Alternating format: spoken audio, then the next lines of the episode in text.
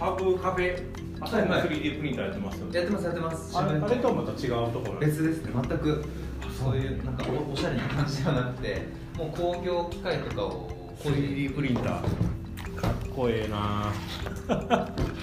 ついになんか時代が反映されてる。そうですね。やっぱ安くなるんですか？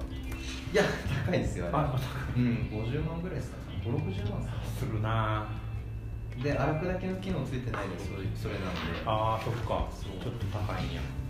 紅茶もやってんすか？あ紅茶いやこれがそれなんですあのスリランカのカカオを輸入してくれないかって言われて、はいはいはいはいはい。でご存知かわかんないですけどあの熊本に清田コーヒーっていうコーヒー屋さん。コーヒー屋さんとかまあ。のえっとスリランカのことばっかりやってるところあそうそうそうそう。はいはいはい。ご存知ですかねホームページではこれです。見たことあります。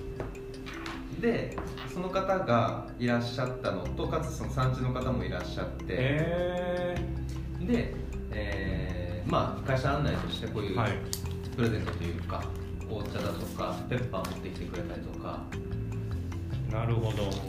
シナモン欲しかったですとか必須。シナモンもやってるんで。あそうなんや。そうでカカオやってくれませんかって言われて、はい。まあカカオの品質良くないんですよ。良くないって言っても、うん。何もしてないって意味で良くはないいはいはいはいはい豆とかは粒も揃ってていいんですけど伸びしろはあるけど発酵とか生鮮どころか。でそれで豆とかがその前に山本さんいただいてミャンマーとかにすごい似ててすっごい綺麗な豆で、はいはいはいはい。発酵全然してないなと思って、でうん聞いたらやっぱりあんまり情報も出てこなかったんで,、はいはいはい。で確か1月にもう1回現地に行かれるとか言ってまあ、清田コーヒーさん自体は現地に根付いていらっしゃる会社なんであのカットテストカカオのやつやるじゃないですか、あれでえっとちゃんと発酵されてたら中が茶色っぽくなるんです茶色かつ、えー、と亀裂が入っていて、はいはい。すぐボロボロと崩れちゃう感じですね、うん。されてないと紫紫でのまんまみたいな。全く発酵してない状況ですかね。へー。そうここ実はすごく気になってたんです。ホームページしか見てなかったんですけどあのーえっとやっぱ東南アジアでコーヒー生産っていうとどこやろうなって考えたら、まあ、マイナーな国であスリランカあるわとあありますね。そう。いうところででなんかどうなんかやってる人絶対おるやろうなと思って調べたらやっぱおってでずっと気になってたんですよ。あれスリランカって東南アジアになるんですか一応？いやわからないです。えインドインドの下やから。ねだからまあアジア圏というか、うんでそれで見たらあスリランカは、まあ、昔々はスリランカって生産量もすごかったらしいのでえそうなんですそう。であのサビ病っていう病気が出る前までは一大生産地だったんですけどでそういうのが出てしまってで、えーとまあ、紅茶の方に切り替えていったみたいな感じで、はいはい。で NGO 系でいうとあの東京にあるパルシックさんっていうところがあって 知らないですね。そこが、まあ、東シモールメインでやってらっしゃるんですけど、えー、とそこではコーヒはーでコーヒーを使っての、あのまあ、地域開発をやってて、いはい。でその以外のプロジェクトサイトで一つスリランカでもやってるんですよね。でそのスリランカではえっ、と多分紅茶もやってて、はい。コーヒーはまだやってないけどもダイアリーのなんか乳牛的な感じのこととか。えー、牛ですか？牛のチーズとかあとミルクの製造とか、そういうふうなものを手掛け始めてるけれどもまだちょっとうまくいってるかどうかはわからないんですけどそう。でスリランカはすごい興味があって。あそうですか。行きたい行きたいでそのままやってるんですけど。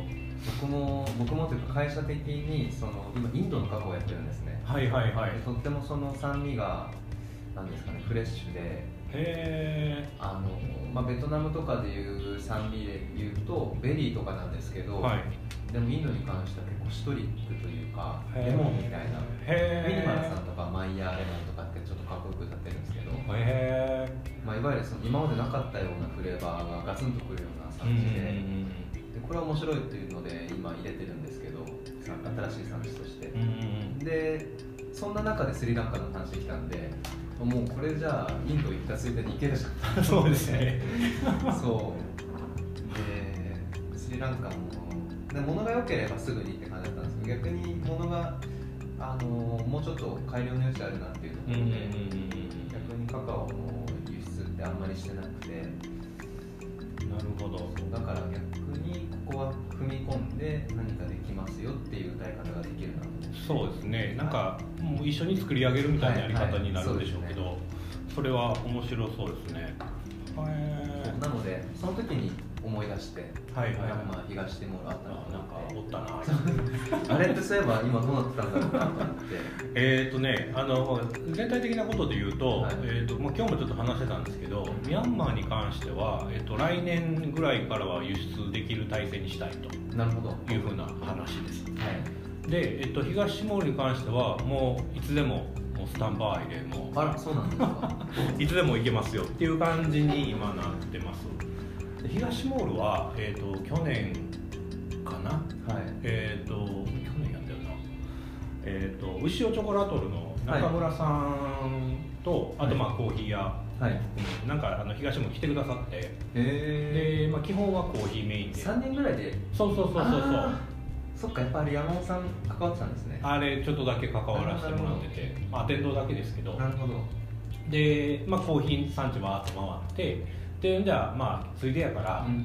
チョコレート屋さんおるしで最近僕もちょっとカカオ楽しいしっていうのであの あのグラインダー買ったんですよ、東モールででだからやっぱコーヒーの次の生産うん生産とか輸出科目としてうんカカオをやりたいなと思ってたので、あれ買って一人でやってたんですよ。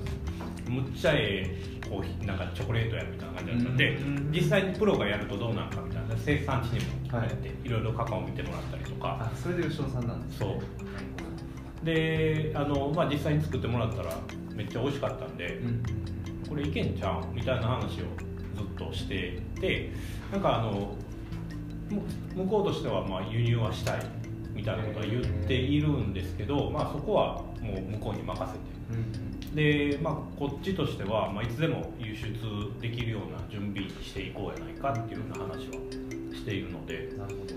で1個生産者組合があって東モは、はい。あの CCT っていうところではい。えっ、ー、と何やったっけな CCT ってどういう意味やったっけな？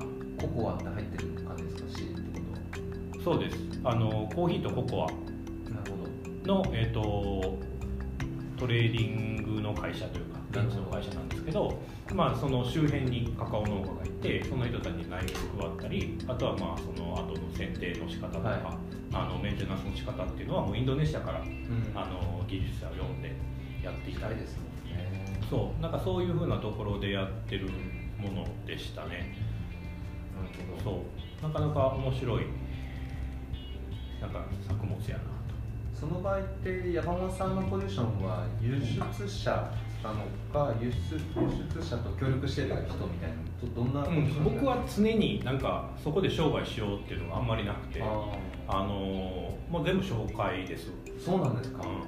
ううん。くれるいただけるんやったらいただきますけどなるほあのー今一緒に動いてるところがあの、まあ、その CCT っていうところもそうですけど、えー、とカフェブリサセレナっていう、まあ、輸出会社があるんですね。でそれは、まあ、コーヒーメインの会社なんですけどそれが、まあ、アメリカに送ったりあのヨーロッパに送ったり、はい。日本に送ったりっていうので、まあ、うちの会社も。うん。あそう最近そうや、まあ、前やった時多分個人でやってましたね僕ね。そう。今はね会社でコーヒーのことやってるんですよ。えそうなんですか？あとそしたらあれですね。あじゃあ僕も住所変わったんでじゃあちょっと形式的ですけど。改めて。改めてですね。まあ何も内容変わってないですよ。住所だけで、はい。ありがとうございます。あ本当だお願いします。コーヒーカンパニーそうだからまあその会社まあ言うてももう僕と社長しかいないんですけど、もう2人というか、まあ、デリバリーのパートさん含めると全部で4人でやってるだけなので、まあ、すごい小さい会社なんですけど、はい。まあ、そこでコーヒーの生もの原料を仕入れては売って仕入れては売ってというずっとやってて。じゃあ、まあ普通に輸入もやってるってことですか？えっとね、輸入に関してはあのこの人数じゃちょっと手が回らないので、今やってる種類が100種類以上ある。んですえそうなんですか？そう。であのもう言うたら1万体以上売ってるので、はいはい。あそんなにあれですか？そのお大手さん向けというか。そうあ大手というか、まあ、自家焙煎直接売るっていうのはほぼないです。そうなんですか、で、まあ、基本はその B2B のはい。業者も、まあ言うと問屋系というか、はい中間問屋系にもうバンバン卸してるみたいな。あそうなんですか。でもうその売った買ったをずっとやっててへでその一つにまあ東下産地がある。そうですね。だからやっぱり産地で動けば動くほど多分野呂さんも一緒だと思うんですけど売らなあかんというか。そうですね。そうなんですよ。やっぱそこの部分が大事やなってなってくるじゃないですか、でそうなった時にええやんってこの会社の、まあ、社長今もうおじいちゃんなんですけど77の、はい。もそうなんですうあのかなりお年いってるんですけども業界の中でもレジェンドと言われてる、で、まあ、その人がおまんぼろなんで一緒にやるかみたいなんで一緒に今やってる。そうなんですね。そうなんです今じゃあ2名ですか？2名です。もうむっちゃ今年頑張りました。今年の2月ぐらい3月ぐらいから、はい。あのまあ、本格的に一緒に雇ってくれ言って雇ってもらって入ったので、じゃあ間もなく1年という感じそうですね。もうもうめっちゃ売りました。す めっごちゃ頑張った今年。いユーザーってどこがユーザーになるんですか？ユーザーとかまあ売り先か。なんかカカオの場合ちょっと分からないです。けど日本の場合ってもうかなりもう分業化されていて、はい。輸入元輸入会社は輸入。はい。で、えっと、中間問屋は中間問屋。はい。中もう卸だけ。はい。で自家売。もう言ったらこの流れになってるよ。ねうん。でうちはその輸入会社と中間問屋の間みたいなブローカー的なポジションというかだから、えっと中間問屋さんがお客さん。なるほど。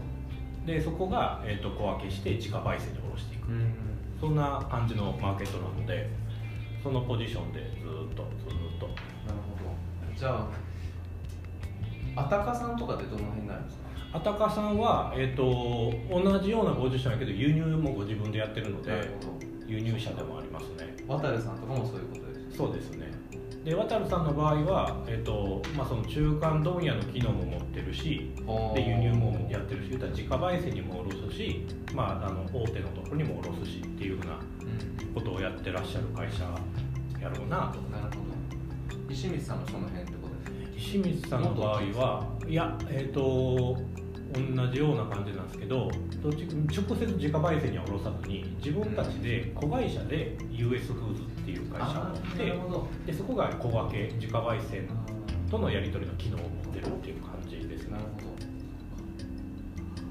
ど。あーまあまあそうそうそう。だから前まで僕も US フーズにで働いてたのでそうなんですか？そう10年前ぐらい。えずっとそこでもうコーヒーー、はいはい小分けをやって、はい。毎日いろんな種類のコーヒーを飲みっていう楽しい日々を送ってたんですけど。だから今はその会社がうちのお客さんそうですよね。っていうふうに確かにじゃあ山本さんご自身も産地買い付けみたいなそうですね。行かれるってことですか？産地はだから今までのプロジェクトサイトには行くしでこの前はちょっと中国の方に。中国ですか？はい。中国の雲南の方に今新しい産地と言われ始めてる。えところがあるのででその方に行って買い付けたりとかあまあ、買い付けなくても現状見に行ったりとか。でも基本はやっぱり輸入はちょっと人手的にできないので、はいはだからそこはもう付き合いのあるあの外資系になっちゃうんですけどあの輸入商社さんにーこのスペックの商品でちょっとお願いできるとかなるほど。いうふうなのでもう代理で輸入してもらってそれをもう全部うちで引きそういうことですか。はいじゃあ現地とつなぐためのそのコミッションとかではなくてまず輸入者、まあ、ある程度の会社さんがあって、はい。そこにまず日本に持ってきてもらってそうですそうです。じゃあ輸入者にはならないですかラベル的には？ラベル的には輸入者にはならないです。販売者になるんですか？販売者になりそうですか。から倉庫に入ってるのを、まあ、ただただ出荷してるだけなんですけど。いやなんかだから在庫管理が大変っていうのはよくわかります。そうですよね。いやちょっとあのでも大変度合いがちょっと違いすぎて 一緒です。なんでこんな大変なんだろうなるほど。いやでもなんかそのコーヒーってなんでしょうね。そのもうもうちょっとカカオ頑張らないといけないなって思っちゃいましたね。そうですか、うんなんかやっぱり物量が全然違うし、うん。まあそこのイイコールじゃなくてもいいと思うんですけどゆくゆくは、はい。まあ、文化が違いすぎる飲み物食べ物っていう人もいるからし、でカカオはプロセスが多すぎるっていうのとは言ってもやっぱり物量まあ伸びてはいるんですよ。事業事業もそうだしマーケットって、でも例えばミニマルさんとか、うん。一社でガッとくるようなブランドさんって最近出てきてなくて。あそうなんですか。はい。グランデライオンさんももう入って4年3 3年4年は経つと思うんですけど、まあ多分さほどインパクト思った期待以上のインパクト多分出してないと思うん。であそこの会社さんはそのアメリカでしたよね本社そうです。もう完全にアメリカの傘下なんで。ヘッドクォーターの支持するものはアメリカから輸入輸出輸入僕らは売れないです。あそうなんですね。多分現場単位ではあ面白い産地ですねこれやりたいですってなるんですけど、いざってなった時はやっぱりなんでアメリカっていうのがあるんで、はいはいはい。それに基づいてじゃあ売りたかったらまずそっちにまあそうですね。そうですね。だから産地側になるっていう話ですよね。それコーヒーも一緒ですよでもそこの部分に関しては。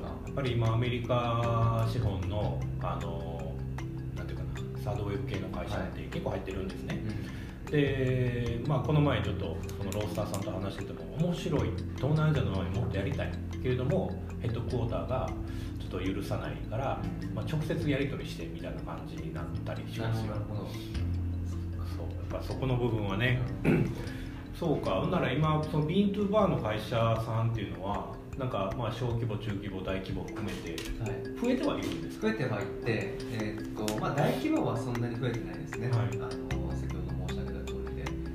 全体的には多分まあどうでしょう150は多分へえそうなんや。ミニマルもあれば、はい。えー地方のお菓子屋さんで作ってるところもあればっていううんうんうんうん例の差ですけど、うんまあでもビートバーやってるっていう一括りで言うと、はい多分150はある気がしますねうちのアカウント数で見ても、素晴らしいそうなんやなるほどねそうですねこの山本さんの事業としては、はい。い、わゆるそのスペシャルティオンリーなんですか？もう基本スペシャルティだけです。だからコモディティ系はもうやってもまあびっくりするぐらいのリハバなので。そうですよねカカオと一緒ですねそしたら、からこれでやってられないというか、やっぱ中小がやる意味って何？そうそうそうそう。ねだからもうなんか10ボックス100ボックス単位での動かし方じゃないですか、そうですね。コモディティ系。で倉庫名編とかそんな感じですそう。もんねなんかそれになってくるとちょっとなんかやらんでいいというか。そうですね。キャッシュローとかもありますし。そうそうそう。うん。から、まあ、スペシャルティ系、まあ、あとプレミアム系っていうのを、あのそれぞれのお客さんに合ったのを輸入して、まあ、提案して輸入してやってるって感じですね。マタイですか？マタイオンリー基本は朝袋オンリーですね。あのだから30キロと60キロがまあ基本であって最近30キロの袋多くなってきましたけど。現地から？そうです。でそうあの日本で60キロ担げるなんていうのその倉倉庫会社さんというかすごい拒否運られます送会社さん。やっぱそうですよね。本当に拒否られますね。でしかもカカオって匂いあるし。そうそうそう多分コーヒーより匂い強いし汚いと思うんで、はいはいはいはいはい。ですよね。そう。それはあのそうなんですよ。ね、コーヒーって推薦するじゃないですか、はい。ないんで。なまあまあないです。そう。 GrainPro とか入れないですかカカオって。あんまりメジャーじゃないですね。産地なんや。多分コーヒーはそういうの多いですよね。そうだからもう最近もう基本がもう GrainPro に入れるっていう感じになってます。 GrainPro ってアメリカですよね確か。えっとね GrainPro の本社はえっと違います。えっとねフィリピン。製造えそうなんですか？そう。製造会社は確かフィリピンですでただそこのパテントというか、あの総合の、えー、と全部を持っているのはどこやったっけなそうヨーロッパのどっかの会社が持っているはずです。日本って代理店いないですか？代理店日本はいないはずです。なんか今またいで出てきてはい。小分けしようとしてるんですね。はいはいはいで脱気包装で1 0キロあ、うんうん5キロかける2の切り数にしようと思ってて、はい。まあ、それは別に日本のプラスチック業者でいいんですけど、うんやっぱ虫発生するっていうので、はい。あの GrainPro っていろんな種類があるじゃないですか。あります。で麻袋保管のなんか大きいうんチャックで止めれるような大きいテントみたいなのがテントっていうかああうんありますね。ああいうの欲しいなと思っててただあると思いどう探しても日本にいないいなさそうなんで、いないです。あの白いやつですよね。そう白いやつ白いやつ。あれはえっ、どとこで買ったらいいんだろうもうねフィリピンのヘッドクォーターに直接コンタクトして、はい。でやるのはいいかな。でグレインプロ高いんですよ実は。そうなんですか。そう。だから、えっと、最近は僕あのもう一個のエコタクトっていうのがあるんですね。はいはい。エコタクトはそうです。似ててしかも価格安い、えー、これはインドなんですけど、はい。会社が。インド。それこそ今のねカカオとか、はいこれがえっとここはあのすごくいいです。うんでここも同じようにあのバルク単位の,、あのはい。はい袋で守っているのでそれでこれか。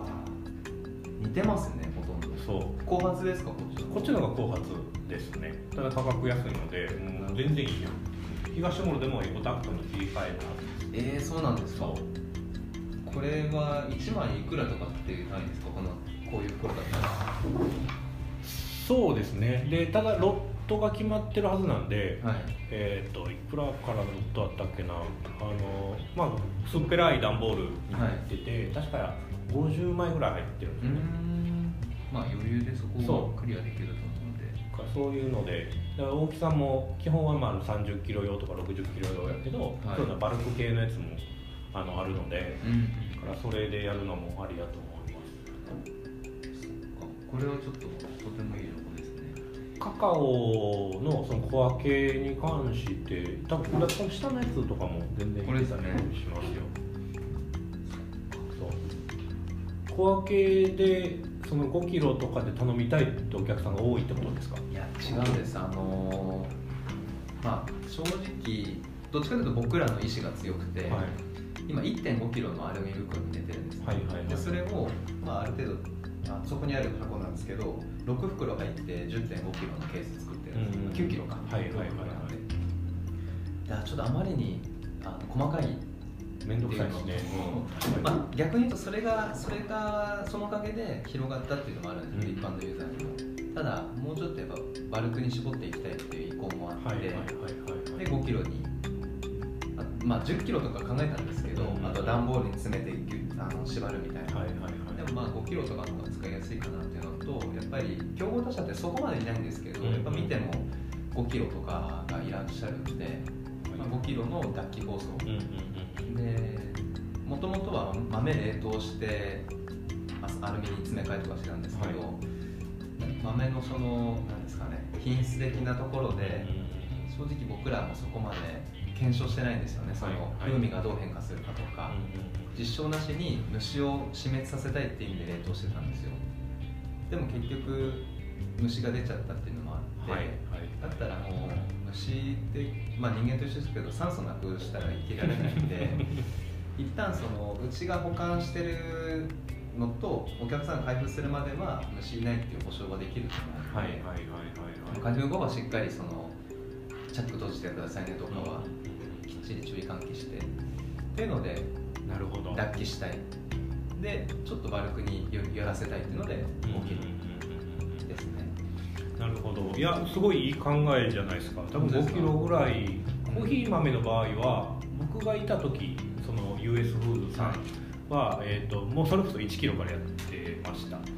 でもう小分け小分けでものすごい1キロで20キロ以上で送料無料みたいな感じでやってた。いろんな交際で、はいはいからある自家売のお客さんとかはもうはい。1キロ20種類とか、むっちゃ大変な注文みたいなのとか来てたりとか、だからやっぱり細かくやればやるほどそれに対応できるようになるんですけど、だからといって今は多分そういうのをほぼやらなくなってきてる多分5キロ4種類で20キロとか、そんな感じでやってるんですけどじゃあそのお客さん離れたかっていうとそんなことないはずなんですよ。なるほど。だからそれはなんかやっぱりついてくるんですよねすいませんこっちに変わったんですって言ったらもうしょうがねえなみたいなんでもちゃんとついてきてくれるはずなので問題ないやろうしやっぱ虫のリスクはコーヒーより全然あると思うのでだからそれこそあの永井さんが持ってきた東郷の豆とかもはい。確か虫がむっちゃ出たみたいなのあったなんで一回クレーム来ちゃったんですよね。だからやっぱそういうところはバキュームで防げんやったら絶ね。対的にそっちの方が。コーヒーってあの何でしたっけあの脱気脱気とかつ脱酸素剤とかって入れてます？えっと生豆にはまず入れないですね。はい。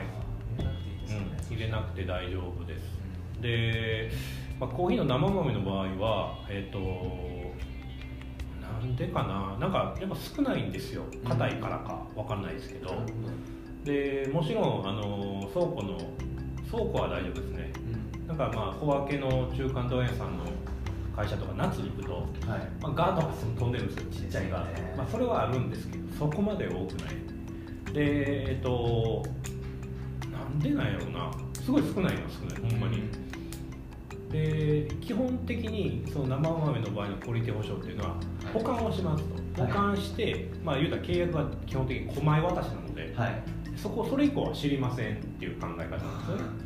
だからもうそ御社の方に着いたらそちらの方で管理してくださいねっていうことになるのでそこで虫出たよみたいな言われてもいやそれはまた違う話ですよっていうところにはなっているので倉庫では確か20度以下で湿度が50%以下とかそんな感じであのそういう低温でやってますね。まあそうそんな感じでやってますけどカカオ。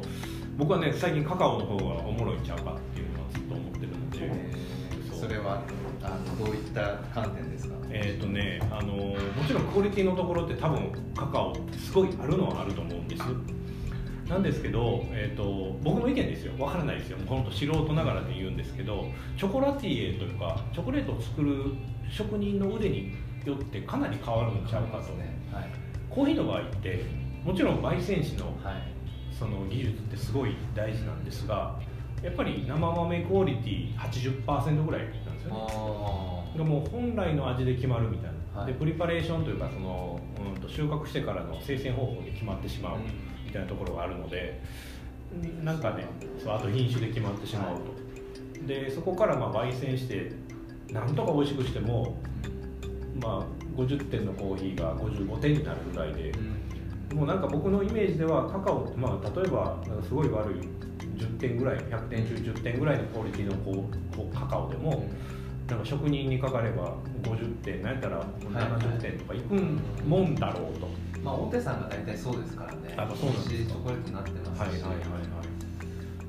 なんかねそういうイメージがすごくあって、そのバリスタやったり焙煎士ではなかなかクリアできないクオリティの壁うんをチョコレートとかカカオの場合ってなんかもっと気軽にというか、はい。簡単にクリアできる気がしていて。うん。その部分ですかね。そう。でなんかあともう一つは産地におるとカカオってある意味もうもちろん収穫期ありますけど、はい。年から年中取れるそうですよね。確かに。コーヒーって年年一なので基本は。ああそっか。やっぱ収入源って考えた時にカカオの方が全然農家さんとしては安定してるよなっていうのも思ったりしていて、はい。だから産地によってはコーヒー農家さんに「あカカオへ」っていう話はそうなんですか。そっか。カカオの手離れって結構話題になっちゃってますけどね。あそうなんですか。そうなんですよ。やっぱり、まあこうまあ、だからコーヒーに行くってわけじゃないですけどやっぱりだからゴムに行くとか、はい。パンに行くとか、はい。よりその手離れよくうん収入できるっていう意味でカカオから離れる農家さんも多いんで。ああそうなんや。なるほどね。だからまあ多分いろんな問題もあるやろうしそうですね。一概にこうっていうのは言えないんだとは思うんですけどね。うんなんか僕の中ではコーヒーのことをずっとやってきて多分はい。カカオがすごい魅力的に感じちゃうというか。いやなんかあの逆にビントゥーバーとかカカオってはいワインコーヒーに次ぐ嗜好品だと思ってるんで、もうちょもっともっとそのコーヒーの先駆者たちの意見とかを取り入れたいというかそれこそさっきのバキュームの話もそうですけど、まあ、あの幸いなことにやっぱりこれだけ産地扱ってこれだけ幅広くやってるのはうちぐらいなんで、うんうんうん。だからで今虫の問題農薬の問題いろいろありますけどそういうところの責任もやっぱり一理立花はあると思ってるんで、はいはいやってるからってはいだからもっともうちょっと勉強したいんですよね個人個人的にもそのスペシャリティコーヒーとかその味とか、まあ、うんうんぬんはもちろんそうですけどそれはもうマニアな観点で、まあ、もちろんなんですけどこういうインフラ的なそうインフラとロジと、もうちょっとやるべきだと思ってるんですよね。で今あの倉庫がはいもともと交番倉庫でやってたんですけど、はい。まあ、豆が虫出るっていうので冷凍倉庫に行きました、はいはいはい。で山本さんが前の事務所いらっしゃった時もうすでに確か冷凍だったと思うんですけど、はいはいはいはい。でそこで冷凍、まあ、ちょっとその倉庫の事情で、あのまあ、なんかかなりコストアップというか、うんちょっと尋常じゃない値値上げ交渉が来て、まあ、これはもうやっていけないってなって僕らとその倉庫さんつないでくれたもともと港湾から冷凍倉庫にいてその冷凍倉庫が壊れるっていうんで、はい。新しい名古屋の冷凍倉庫にしたんですけど、はい。そこはもうまた新規なんですけど、うんこのもともとやってた人たちが全部間に入って調和に入ってやってたんで、もうあの野村さんダメですとこう多分ここの倉庫もうやっていけないですよってなって、じゃあちょっと代替案いろいろ探しましょうってなってで港湾倉庫でまず冷凍倉庫がカカオ専門はない。うん。でカカオのまたいで低温保管してくれるとこない。うん。でナッツとかコーヒーの選別とかってあるけどやっぱカカオってやったことないやっぱり結構難しくて港湾でできれば収めたかったんですけど、はいはい難しいってなってじゃあどうしようどうしようってなってそのもともとつないでくれた会社さんのつながりで全くカカオとかその倉庫業やったことない人なんですけど、人材派遣やってる会社がうん。岐阜の羽島にうん。もう使えなくなったプールがあると。はいはいはい。それを買ったんですよと。買ったけど仕事ないからって話で、あじゃあここちょっと倉庫にしましょうかって言って今倉庫になったんですよ。プールが倉庫になったんですけどでだだから全く倉庫機能なかったんでうん。とりあえずはフラットにはして、はい。フォークも入るし、はい。あの棚積みもできるんだけど、うん。まあじゃあ果たして低温どうするかとかコストどうしますかとか、まあ、シャッターはついたけどみたいな、はい。箱はできたけどみたいな感じになってるんですね。ああなるほど。実際の出荷オペレーションっていうのはもうこれからやっていこうっていうところまあ、幸いなことに今冬なんでまだ寒いからいいんですけど、これもう春先になった瞬間多分虫がバンバンパタパタって伸びそうですね。なのでそれであのできるだけ僕は豆に負担かけたくないって意味で冷凍からはい。低温にしたいんですけど、うんうんうん。低温にした場合に低温でも虫が出ると、うん。だったらもう脱気しかないと思ってて、はいはいはいそのロはジックで今行き着いてるんですけど。いなるほど。ならそれこそ輸入したものを、えーとまあ、そのバキュームで小分けにしてもうどんどんバキュームって感じですね、はいはい、でそれを保存しておくってことですね。カートンで保存して、でまあやっぱりまたいで欲しい人もやっぱりいるんで。うんでもそうなってくると,、えー、とそこまでのなんかバキュームにした時点でそこまでのなんていうのかな。もちろん一定の低温っていうのは必要かなと思うんですけど、まあかなりの設備はあんま必要なくなる気がそうなんですよ。するんですよね。そう。だからまたい保管で選別強化っていうはい感じですかただまあやっぱり低温にはししたい感じですね、まあ完全にイメージでしかないですけど密閉状態でまあ岐阜羽島僕夏にも行ったんですけど、はい。相当暑かったんで。ああなるほどちょっとそうですねとは言っても怖いなっていううんまあ25度とかそうですね。で一定でっていうところでやれれば、ああいいいいんじゃないですか、はいそれ面白そう。やっぱりその三菱倉庫さんとか、はい。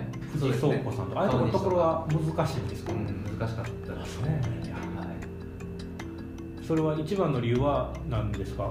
えっと、まずまた入れ低温保管したかったっていうのがあったんですけど、それはまあまず無理と。まあ匂いで？匂い。ああそうなんや。でやっぱりなんか結構港湾倉庫もパンパンなところが多くて、はいうちが一番取引してるの川西さんなんですけど、はい。川西さんもないんですよキャパが。あもう厳しい。そうなんです そうなんや。むしろ外部に委託してるぐらいなんで他の案件とか。はいはいそうはいはい。なるほど。一社ねまあ僕も倉庫1個空いてて自由に使っていいよってところがつくばの方にあるので。つくばですか、うん。内陸ですか？うん。だからまあなんか使うって言ったら全然紹介しますよ、今コーヒー収めてるの？いやそこはね、えっと、何も入れてない。でじゃがいもなさつまいもか。さつまいものなんか倉庫という。かえで全然余ってるから使っていいよ。言うたらもう倉庫代やっぱりそのすごい量やってるとバカにならんのですよ。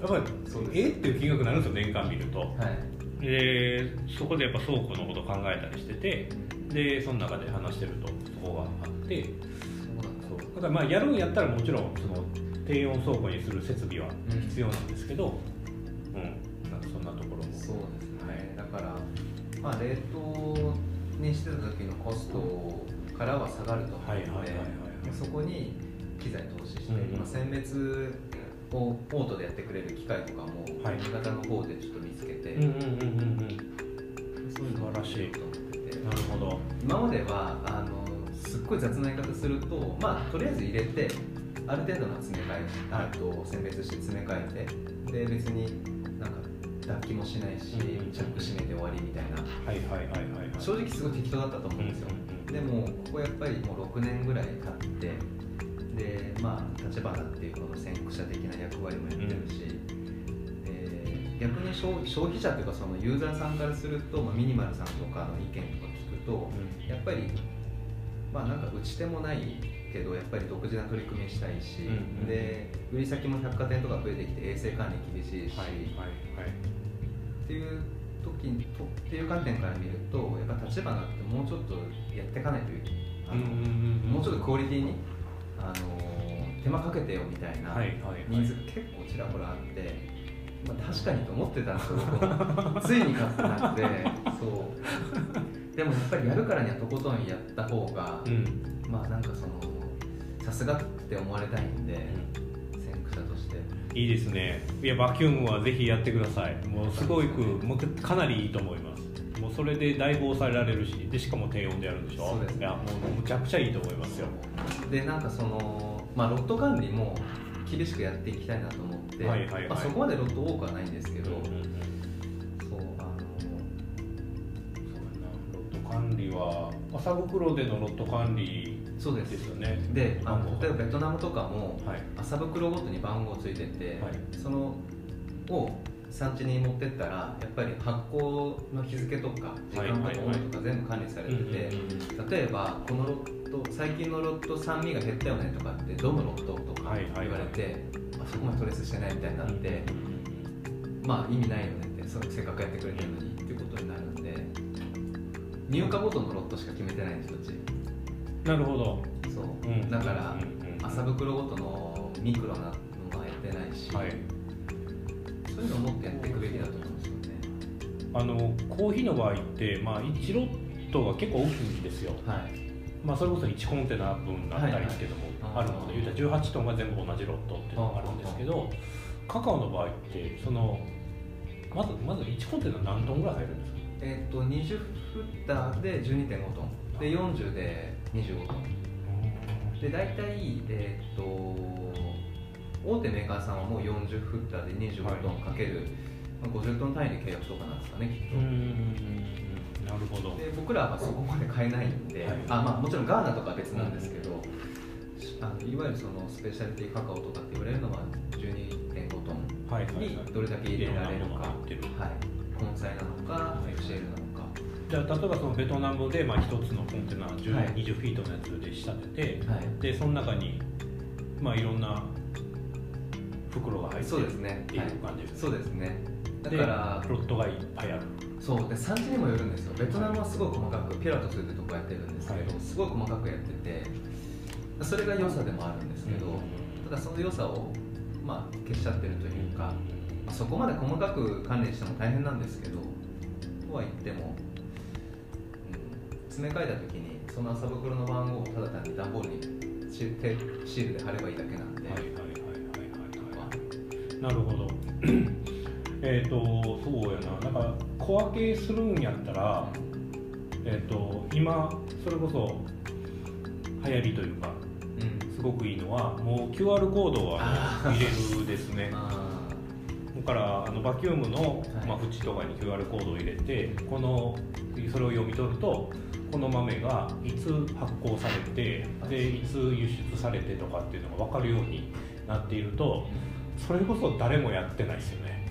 ーカカオやコーヒーってあります？コーヒーは今、えっと、それをサービスとしてやってるのがアメリカでやっているはずです。アフリカのコーヒーなんですけどアフリカのコーヒーの一つを、まあ、ある意味 IoT を使用して、はいはい、なるほど。であの、まあ、全てをデータ化して、えー、ともう一連のトランスパレントなあの、うん情報コーヒーですというのを開示するっていうこと。カカオ聞かないですねそれできるとワクワクしますけどね。まあそうですうん。ね多分買ってる側からするとそれだけでかなりクオリティの信用度ってそうですよね。上がる気がしますね。いかに情報出てくるかって全然違いますもうんね、ん。だから今のそのホームページの情報はい。プラスアルファでそのロットのところを見せるみたいな感じだと思うので、どっかのページにリンクさせてるんですよね。そうですそうです。それだけなのでそんなに難しくはないでまあ言うたら産地でもできるところできないところがあると思うんですけど、はいはいベトナムに関しては、まあ、そんだけ細かいロットに分かれてると、あとはその情報の整理の仕方になってくると思うのでやれる気はしますよね、すごい楽しそう。そうですね。現地とも協力してできたらいいですねそれは、で実際にあとは本当にお客さんがそれを求めてるかどうかになってくるとこれはある意味やってみないとわからないところなので。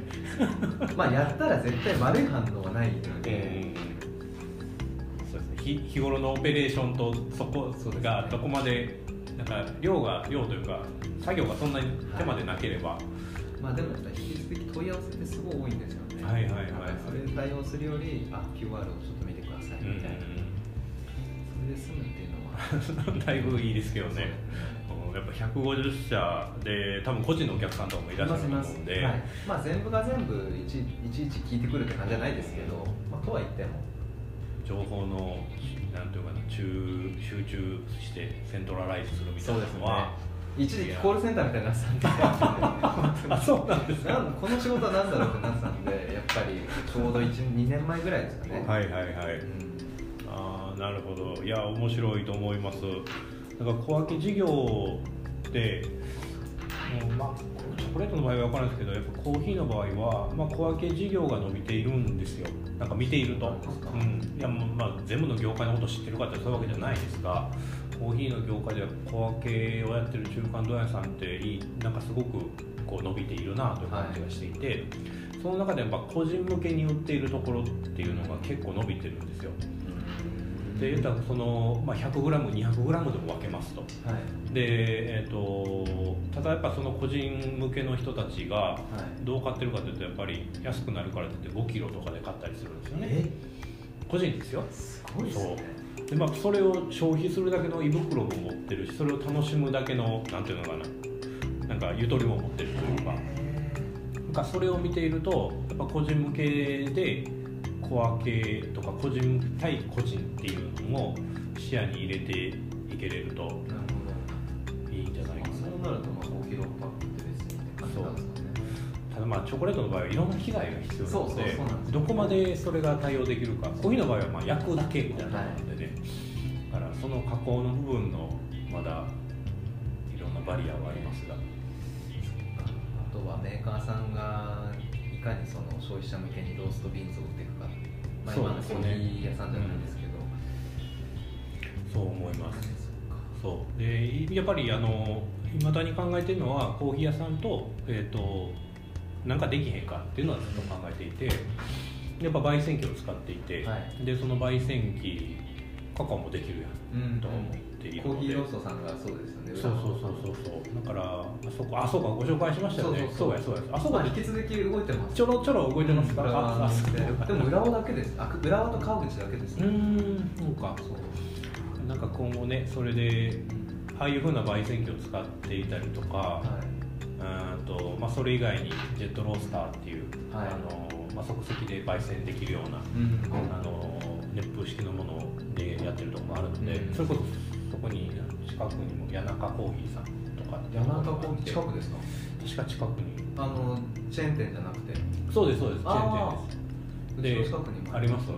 多分あれはトルネードっていう洗濯機みたいな焙煎機、はいはい。であれとかだとすぐに焙煎できて、ん。そこにカカオも入れれると楽しいじゃないですか、なんかそういうふうな広がり方オンデマンドで豆売ってます。生豆並べてで焙煎豆売ってますっていうふうなやり方をやってるところって広がってくるんじゃないかなというふうなことも考えたりしていて、ただまあどこまでどういうふうにやっていくのかはちょっとまだ僕もわからないですけど。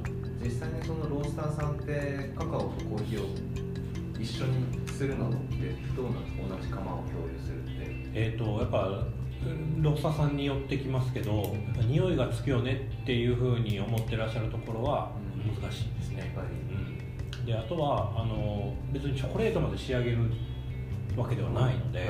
そこまでやると違う、えー、と営業証というか、はい。それが必要になるので、はい。貸し制度になっちゃいますね。だからそうではなく焙煎して売るだけっていうふうなところっていうふうなのでう。ーんとどこまでやりたい人がいるか。っ実際カを焙煎したの美味しいのは美味しいんですよ、はい。やっぱうまいなと思うんですけどだからそれをいやそんなん別にチョコレートでええわってお客さんが思うかもしれないしっていうところの、うん、とこそこはちょっと考えないとわからんかなと。だからあのシュガーコートとかチョコレートコートの、はい。それこそ永井さんのとはいはい。ね、はい、あれやっぱあれうまい。あれ美味しいですよね。ああいう風になれれば素晴らしいなと思うんですけど。今ぼちぼちやっぱ決まってってますね。あそうなんですか。なんで。あすごい。そうああいうのああいうのいいなって思いますね、だからねコーヒー屋さんもそこまでいければいいんですけど、はい。うんちょっとまだまだ時間かかりそうかなと。うん。もうちょっとこう楽にできるような。だからもうただ焙煎するだけではい出来上がりっていうふうなものになれれば、まず一つクリア。うん。でもう一つはまあ焙煎中焙煎した時の残った香りはいみたいなっていうのをすぐ消せたりするのであればああとは問題なし。なるほど。とは思うんですけど。アーモンドは結構やってるところ多いですね。あそうなんですか、だから同じ釜でやっても特に問題なし。そうですね。匂いって別にうん。強くないですそうそうなんですよ。だからそこら辺もねちょっといろいろ考えやんとわかるんですけど。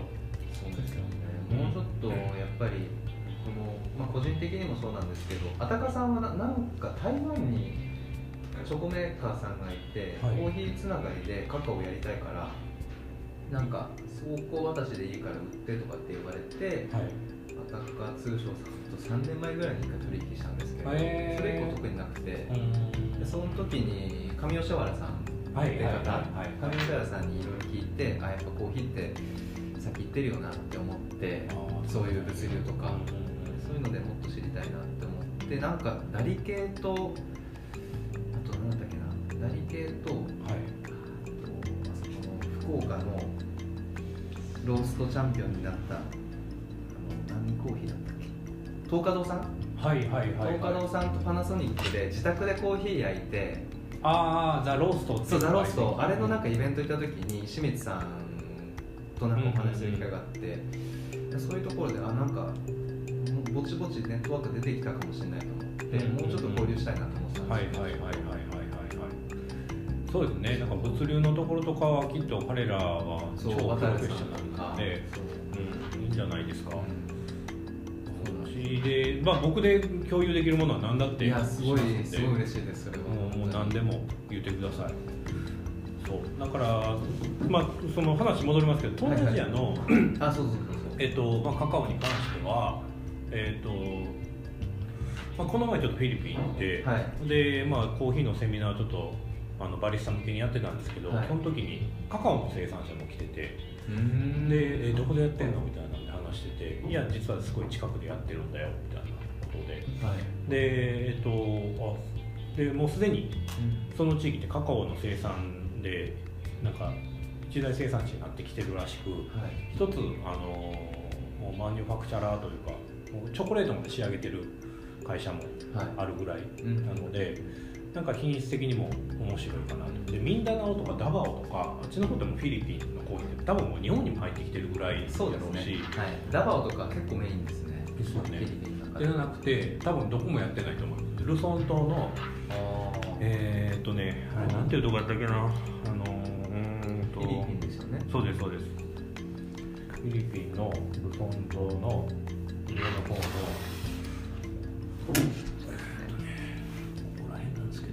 バギオってあるでしょ。ここら辺。バギオあはいはい。バギオ。あサンフェルナンド。ここら辺、ここら辺で、えー、とカカオ栽培やってます。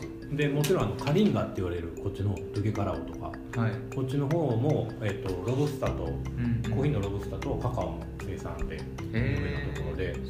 そうこっちの方でやってる。まあフィリピンってもうすでにやられてるやんやけどその中でもマイナーなところやったらうん。手をかけるっていうのはありなんかなと思ったり。ここは生産者ももちろんご紹介はできます。うち今セブなんですよ。はいはいはい。セブで ホワホワイトカカオをあはいはいやはいはい。はいってて、まあ、まだそのデリバリー単位じゃないんですけど、ホワイトカカオもともとなんかそのもともとあったんですか？ホワイトカカオの品種。そうなんですよ。もともとあったらしくてなんか持ち込まれたっていう歴史があってそれをその自生してるのがあって、はい。それをホワイトカカオハンターみたいな形でうんうんうんうんしっかりその今後も続けていけるように品種改良とか、うんあのまあ、荒廃しないように保護してる人たちがいて、うんうんうんそこと今手組んでやってて、うんうんうんうんうんそうだからセブ島をやってて。一個むっちゃでっかいフィリピンのなんかチョコレート会社さんあるよななんていうとかったかなうんなんか知ってるありますかうんそんなとこ多分そっちはそのセブとかダバオとかあっち日の本にねだいあのチョコとカカオやってる女性の方がいらっしゃるんですよね。はいはいはいはいはい。うんなんかいた。そういるんですよ、うんなんかあんまり覚えてないですけど。で僕がそのミャンマー東ティモールどうですかって言ったのも、今世界的に結構アジ、まあ、コーヒーもそうかもしれないですけどアジアのカカオめちゃめちゃ注目されてて。あそうなんやで結局さっきのあの日本のマーケットじゃないですけど、もうどのメーカーさんも打ち手がないというか、まあ、アフリカを取れるけど今そのガーナとコートジボワールで価格協定の話があって、はい。来年の10月のクロップからあの1トンあたり400ドル上乗せで買いましょうって、まあ、プレミアムがつくんですね。living in living income differential っていう LID って言って要はもうちょもっともっとその児童労そんな働 differential あるんですか？そういう differential をつけるっていう世界的な取り決めになってもう世界1位2位の産地なんですけど、まあ、そこがそういう話になると世界的にもちょっとざわざわして。で中南米は中南米で日本的には結構やっぱりそのカドミウムとかはい。残留農薬結構ベネズエラエクアドルって多いんでへでそういった時に結構アジアが注目されててえで今回のあのコーヒーでいうカップオブエクセレンスみたいなはい。COE ってココアブエクセレンスみたいなのがあるんですね。へでそれでアジアのカカオ結構注目されててインドとかも金賞を取ったりとか。で次の世界カカオ基金って世界の中でカカオのそのファンデーションの中で一番大きいところなんですけど、の会議がバリ島で行われたりとか。う、ん。うん。うん。うん。うん。まあこのタイミングだろうっていうちょっと今いいですね。ざわついていてその時そういう時にインドとかスリランカとか来たんではい、でうちもフィリピンやってるし、で他の地域もちょっと手がけていきたいなって感じですね。で僕先月パプアニューギニアに行ってきて、はいはいはい。もうアジアだなって。いいなあいやもうこれパパ PUG 行けるのちょっと羨ましいですね。いやすごかったです。ラバウルの方だったんですけどポートモレスビーからはい。ラバウルに行ってここで僕は、まあ、1, 週間ぐらいだったんですけど、うんうんあニューブリテンか。こっち行ってこの辺かな？ポミオかな？はい。この辺のカカオ。がまああのアのミニミニゲのカカオってはい。結構その乾燥するときに火炊いちゃってスモーク臭が強いんですよ。へそれは世界的に評価はあまりよろしくなくて、うんでそれじゃなくてあの乾燥台をしっかり作りましょう、うん発酵もしっかりやりましょうっていうのを UNDP が支援してて、UNDP パパニューギニアとそのポミオっていうディストリクトが協力しててうん。で売り先どこになるってなった時に立花がジョインしてじゃあ 3, 3社っていうかその3つのうん。プレートチームで面白い。ここのカカオをっていう。いやいいですね。こんな島に行ってる日本人そんなおれへんやろういやななかなかねパプアはすごい失礼な言い方ですけどやっぱ人間がより猿に近いというか顔つきというか。そうもうインドネシア系じゃないでしょ。そう。なんですよ。かね新しい人種に会いました本当に。アフリカでもないし。そうなんですよ。なんか人間っていうかまあ原始臭かったですね。東シモールもそんな感じですよ。あそうなんですか。インドネシア側ですけどそれでもやっぱり全ね。然違う顔はっていう感じ。ですあとはまあこのオーストラリアに近いこのマウリというか、はい。そういう人たちのなんか違いますよね方というか、うん。あとパプアって未開の地が多いんでやっぱり。はいはいはい。800の部族がいて、全然やっぱ入ってない。まあほぼ多分みんなあのネットワークあるんでしょうけど、うん。まだ知らない土地とかもあるらしいんで、まあやっぱり山間部が多いんで。はい。いいなあ。だからちょっとアジアは引き続き注目して立花としてもアジアのカカオのその、なんですかね代表拠点としてはい。世界的にも立花が今後名乗り出ることができたらいいなと思ってるんで、いやできますよ。絶対できると思う。あのだからまあ日本向けに関してはもちろんうちがうちとかはいまあ立花さんがやると、うん。でそれ以外のところに関しては多分もうすでにやってると思うんですけど、はい。ブローカーというかそうですね。もう全然はい。紹介、紹介とかあの、うんうん。マージンもらえればやりますよみたいなのがそうですね。できれば。あれ今もうレディーなのって東ティモールそうだから東シモールに関してはまずもうえっ、とえっ、といろいろとやれます。どの辺になるんですか東シモールのえっ、とどこやったっけな？ディリっていうのはこれが首都なんですよ、ここからねむっちゃ近いです。えっ、と1時間もかからんぐらいで着くんですけどここら辺が生産地。なるほど。このグレノってあるじゃないですか、はい。グレノまでのここら辺。うーん。ポートはどこですか？ん？ポートあポートはディリです。あディリなんですね、じゃあここで完結できるんですそうです。でディリから、えー、とシンガポール。でシンガポールから日本うんというふうなのが通常ですね。どれぐらい取れる？なんか聞いてるといやなんか注文くれりゃそれだけ用意するよみたいな感じやったからおいあそこんな感じなんっていう。じゃあ普通にワンコンテナツーコンテナそんな感じですか？多分全然いけるぐらい なってます。それは、まあ、例えばその日本向けのビントゥーバーじゃなくても、はい。単純にブローカーとして海外グラインカカオのメーカーとかに販売しても良いような。いいと思います、むしろ売りたい感じですかね。うん、彼らとしては売りたいっていう感じですね。既存売り先ってありますか？えーっとあの多分アメリカの方です。ここは、えっと、UNDP じゃなくて、えっと、USAID があのえっとアメリカのえっとなんやあの JICA みたいな。あああいった系のところとうーんと国連は確か入ってないです。そこがほとんど投資してでまあ大きい生産生産者組合を作ったんですよ。はい。でまあ基本はコーヒーでやろうっていうのでコーヒーを、はいはい。うんとアメリカのバンバンでスターバックスが使ったり、はい。っていうふうなことをやっていたのでで、まあ、すごい力もつけてきたので今度カカオやろうや。なるほど。でカカオが今育ってきてるから売り先どうするなんてはずなので。もともとあのそんなに産地として有名じゃないですよねカカオ。有名全然有名じゃない。そう。であの東ティモールとかもしその、もうレディーなんだったら、はい。価格もらえれば多分売り先あるよっていう感じなんで、マジですか、はい。了解です。ほんならとりあえず FOB 価格ですよね。そうですね。あと何かし調べておあとはくべきこと単純なその豆のスタンダードスペックってどんなもんですかっていうところで、はい。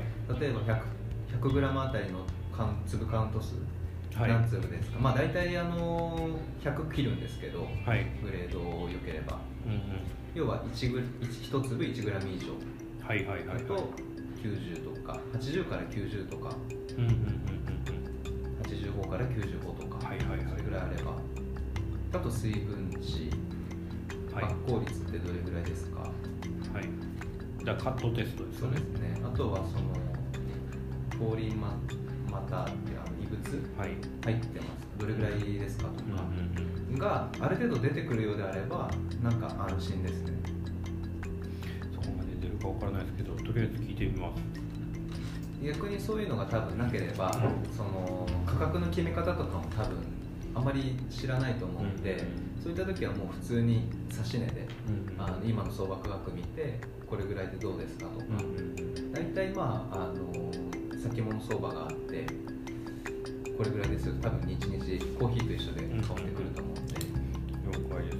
その CCT って直でやるとちょっと不安なので、あそうなんですね、だから、えっと、そのまあ一緒にやってるその CBS、はい。そこに入ってもらった方が、うん。えっと、随分と信頼感信頼度が上がると思います。そしたら CCT から CBS に買ったものとお金がいってって感じそうです。物が行って僕らは CBS に払う？で払うっていうのが多分でそこにいるのは日本人なんですよ。あそうなんですか。で今ねそのディレクターが日本人なのででその輸出業務とかに関してはあのもちろん東モールの,、はい。あのスタッフがやってるんですけどいるのが日本人なので。調べたら出てきますか？CBS 出てく出てきますよ。カフェブリサセレナ CBS 東モールコーヒーで永井さんとかも知ってるんですか？永井さんがまず立ち上げたんですよその会社。そうなんですそかあららら。あれだってもともと NPO とかじゃなかったでしたそう。でそこが輸出ライセンスは持てないので会社じゃないと持てないっていうのが東モールのルール。はあ、はあはあはあ、で、えー、とじゃあ会社立ち上げよう。っていうので輸出業務だけやったのをじゃあもうカフェもやろうよってなって。うーん。あ出た。カおおそうなんですね。そうなんですよ。まだじゃあコーヒーしか飲んでない感じですね、はい、でそれこそ今日来る前に「いや橘商店さん」っていうとこに会いに行くから「あのカカオどうすか?」みたいな話したら「あもう全然大丈夫です」えー、って言ってたので、ま、日本在住の方ですか？日本人。えそうです。で日本在住です。もう何年？僕東モール僕と一緒にタイミングで入ったのでもう4年ぐらいいあますよ。そうなんですか、だからそこに言うたら、まあ、案内ももちろんできますし、はい。でサンプルに関してもあのお送りできると思います、なるほど。いろいろと多分ね霊感とか検疫とかが厳しくなってると思うんで最近。そうなんですね。日本。あ日本が。あはいはい。だから多分大丈夫しか言えないですけどでちょっとその難しかった場合は、まあ、人を入れてはい。もう人でもうマニュアルで持っていくはいドキャリーの方がいいかなと思います、まあそこがまず、えっと、一つご紹介できます。なるほど。で、えっと、1週間前ぐらいにあの、まあえっとまあ、僕バリでもいろいろと活動してるんですけどそのバリで、えっと、お店カフェをやっている方が、えっと、バリの産地でももちろんプロジェクトを立ち上げて、うん。リボンコーヒープロジェクトっていうので。でそこで、まあ、生鮮工場を作りゲストハウスを作り、はい。で品質のいいものをコミュニティと一緒に作って日本に入れるというふうなことをやってらっしゃるんですね。でそこの方、えー、とと、まあ、話していたんですけどその方が私カカオもやる女性の方なんですけどうん。ゆきさんっていう方で、はいでえっ、とカカオは、えー、とバリではえーとさすがにやりたくないと。もうもうヤクザが多いので。そうなんですか。ものすごいもうなんかいろいろとこうテリトリーがあるらしいんですよ、はい。でもうここは俺らのテリトリーみたいなのが決まっててそこに手出すと殺されるみたいな感じらしいのでバリではやりたくない、ただ、えっとえっと、ジャワ島のバンドああその西ですねさらに。はいあそこの方でやっている生産者を知っていてうんはい。そことやりたいというふうな話をしているのでまずそこが一つ、はい。えっとできる。もうすでにあるのでもしかしたらできるかもしれない。今うちバリなんですよカカオ。ですよね。そうだからジャワだったらまああかぶんないですね。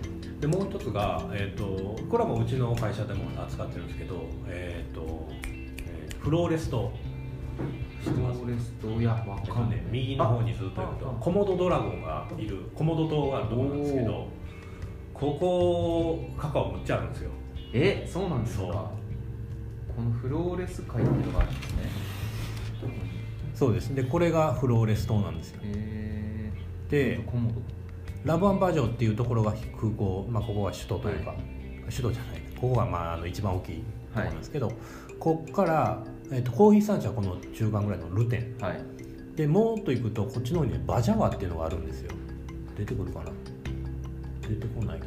ここら辺がバジャワっていう地域なんですね、もうここら辺ねコーヒーもあるしカカオもむっちゃあるしっていうところなので。何も名前出てこないですね。そう。そっか。まあでもあれですね。ここは山だから平地って感じでカカオは取れそうですね。はいで基本的にインドネシアの場合はバリのやつもそうでしょうけど、一はい。回ジャワ島に入れてそこから。ああインドネシアどうやって来てんだろう？一回ジャワにやっぱり行ってんのかな？どうなんですかね。だからスラバヤに大体行くと思うんですよね。ああ行ってますね。そっか。だからここも、えっと、スラバヤに行って出すっていうのが基本になると思うんですけどそれができると思います。すごいですね。そっか。はいでミャンマーがえっとねミャンマーっていうのかここれミャンマーですよね。ちょっと拡大してもらっていいですか？ここら辺なんですよ産地が。あやっぱ南ですね。はい。ここが産地で。結構ギリギリというか国境沿いですか？そう。ここのねどこやったっけな？名前タトバーやっちゃった。ユーカレンあれなんてとこやったかな？全然名前忘れたな。一回行ったんですけどね。やたらこ関わりましたよへえそうここら辺です。なるほど。なので、えっと、こっちに関しては、えっとまあ、ここでやっている生産者たちはもう contract でどっかの会社に売ってると。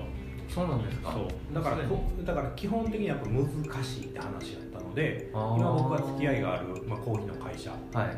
あの社会起業家でむっちゃいいことやってるあのコーヒーの輸出会社なんですけどそこの会社がやっぱりカカオもやるというので始まってで今日来る時に聞いたら、まあ、なんとか今年あ来年か。はい。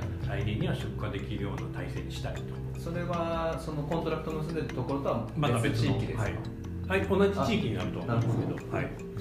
その contract は誰と結んでるの？商社ですか？それともメーカーですか？えー、とヤンゴンっていうところが首都首都というか、はい。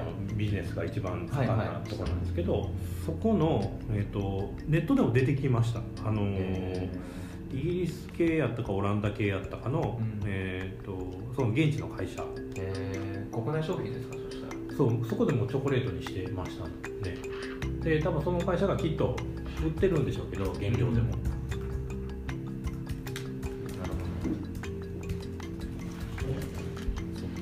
ここがありかなと思いました。多分ラオスもあるやろうなとあるでしょうね。でその隣のタイでもやっぱ今ちょっと注目を浴びてるんで。あそうなんですね。もう基本的に山本さんアジアが多いですか？今アジアがほとんどです。で年にどれぐらい行ってるんですか？いやでも今年からはもう日本のマーケットに集中しようなのでセールスやんないといけない。そう結構少ないですよ。だから東モール1回。で、まあ、今回初めてフローレスト行ったんですけど、だからどのぐらいかな。全部ギュッと合わせると2ヶ月ないぐらいに。なるほど。去年まで10ヶ月海外やったので。すごいですグッとして確かに。なんか物足りなくないですか？いやもうもう全然物足りないです。体の方が好きですか？僕も生産の場面場面が好きなのでもうそこにいたい。ずっとい。たいか ずっといたいですいやなんかこれだけやっぱりアジアにはい。興味深いお話と知見があるのであればもうなんかあれですね。エージェントで動きましょうエージェントでそうそうそうアジアのカカオとりあえず山本さん次こっち行ってほしいな。スリランカちょっとみたいな。あもう全然あの食っていけるだけの給料くれればやりますけど、えーそれでも傍らでできるんですか？いやどこまでできるか。まあまあやる程度はやりますよいつも人の問題で人がねって足りなくてねって話になるんですよなりますよね。あもうそれはもう分かります。むちゃくちゃ分かります。で簡単。別に仕事難しい簡単じゃなくてそのやっぱ熱量がないとそう。こういう専門業ってできないんで。で行くところが別にシンガポールの都会じゃないじゃないですか。もう山奥の。アフリカアジア。そうなんそうだからその部分は確かにねありますけどでもやっぱりそこが面白いって思ったんですね、僕は、そう。いやでもなんかこれだけその今挙げただけでもミャンマーもそうですしフローレスもそうですしジャワもそうですし、えーあと東ティモールもそうだし、4つぐらい新しいところがあるって考えるとあとラオスもあるんじゃないかっていうところとか、なんかアジアの拠点が立花でなんかできたら結局その日本ってもうやっぱ売り先なくなってきてるよねっていうのもあるんで海外にやっぱりどんどん売っていきたいっていうのがあるんですよね。はいはいはいはいはいで一部そういうスペシャリティでもやりたいし一部立花インターナショナルでやってるのもあるんででまあビントゥーバーはやっぱちょっとじっくりコツコツでもやっていかないとって思ってるんですけど TBI は物と価格が出れば売り先いくらでもあるからみたいなそんな感じなんですよむっちゃええやんそすごい会社やな。だから仕入れもあるしあの売り先もあるしでだからそこは。なので今レディーなのがえっとあのそこですよね。東村ですよね、はい。それは多分価格出してもらえたら了解です。で多分そのそこの価格のフィードバックとまあ豆のなんか情報意識があればだ現物評価よりスペックシートに沿ってればはいはい感じなんですよね。でもなるほど。やっぱり一方でそういう仕事も必要だと思ってるんで産地から買うっていうのも大事なんで。はいはいはい。いやーわかりました。これはすぐに 出します。ちょっと産地の方と話して、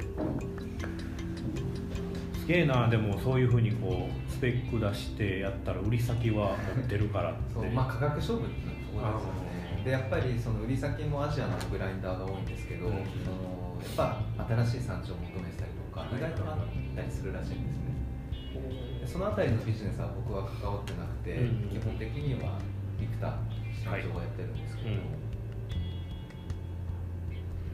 なるほど。価格のところはちょっとわからん、まあ、僕も相場感っていうのも全然ないのでいやもちろんからの話でした、難しいところだと思うんでまあ、いくらでもご紹介はしますので、、はいや楽しそうこれ